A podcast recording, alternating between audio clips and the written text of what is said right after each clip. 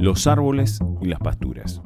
La pampa tiene el ombú, escuché decir un montón de veces, pero recién este año recibí una pregunta que aún me asombra. ¿Por qué no está llena la pampa de árboles? ¿Por qué no prosperan bosques frondosos en la región en la que vivo, teniendo la humedad y las condiciones físicas y químicas casi ideales?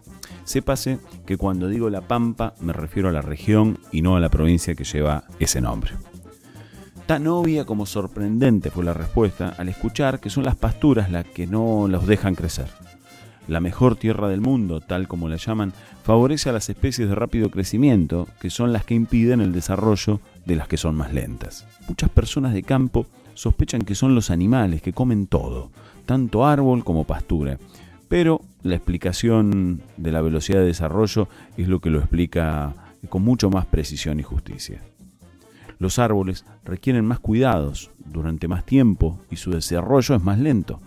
Tardan en ser aprovechados y aunque a veces dan frutos o beneficios que las pasturas no pueden, tienen ciclos más largos y quizá por eso no resulte tan conveniente para las inversiones urgentes, si es que se lo ve como un mero hecho económico o financiero.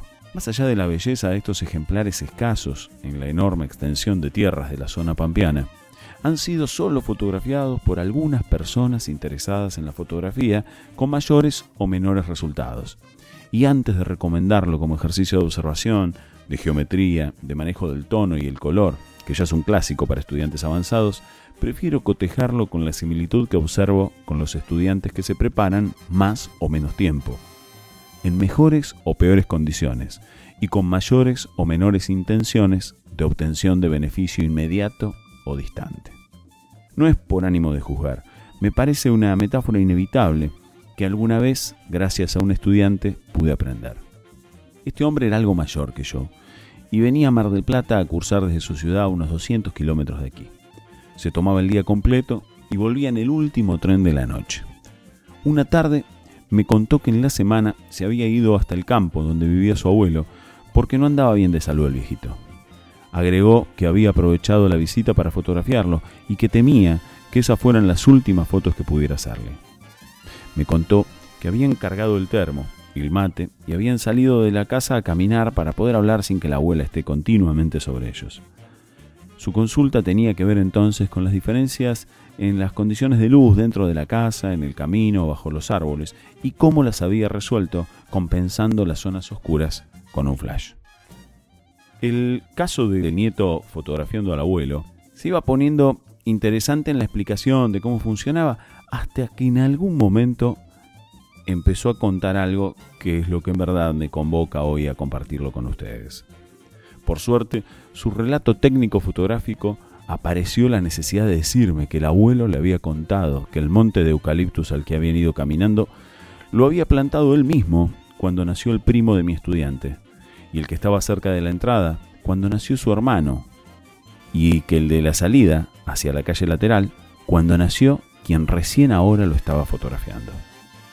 El monte de su hermana era el que estaba atrás, atrás del tanque australiano, y así le iba nombrando el nombre de algunos montes distantes e inclusive los que mi estudiante conocía por haberlos recorrido y ocupado cuando a mediados del siglo pasado traían ganado arriándolo desde Necochea o Lobería y hasta cerca de Maipú, donde ellos vivían.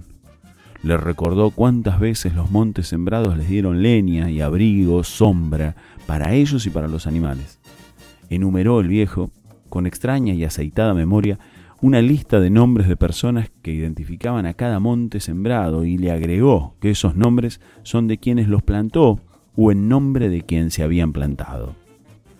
Le hizo ver a mi estudiante cuánta leña, árboles y madera habían usado durante toda su vida.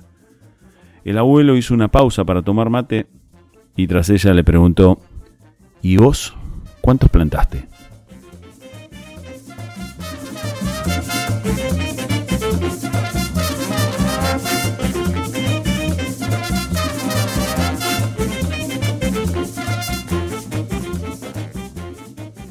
Los fragmentos musicales que acompañan a este podcast son del tema Bombo y Maracas de la orquesta Cumbia Grande.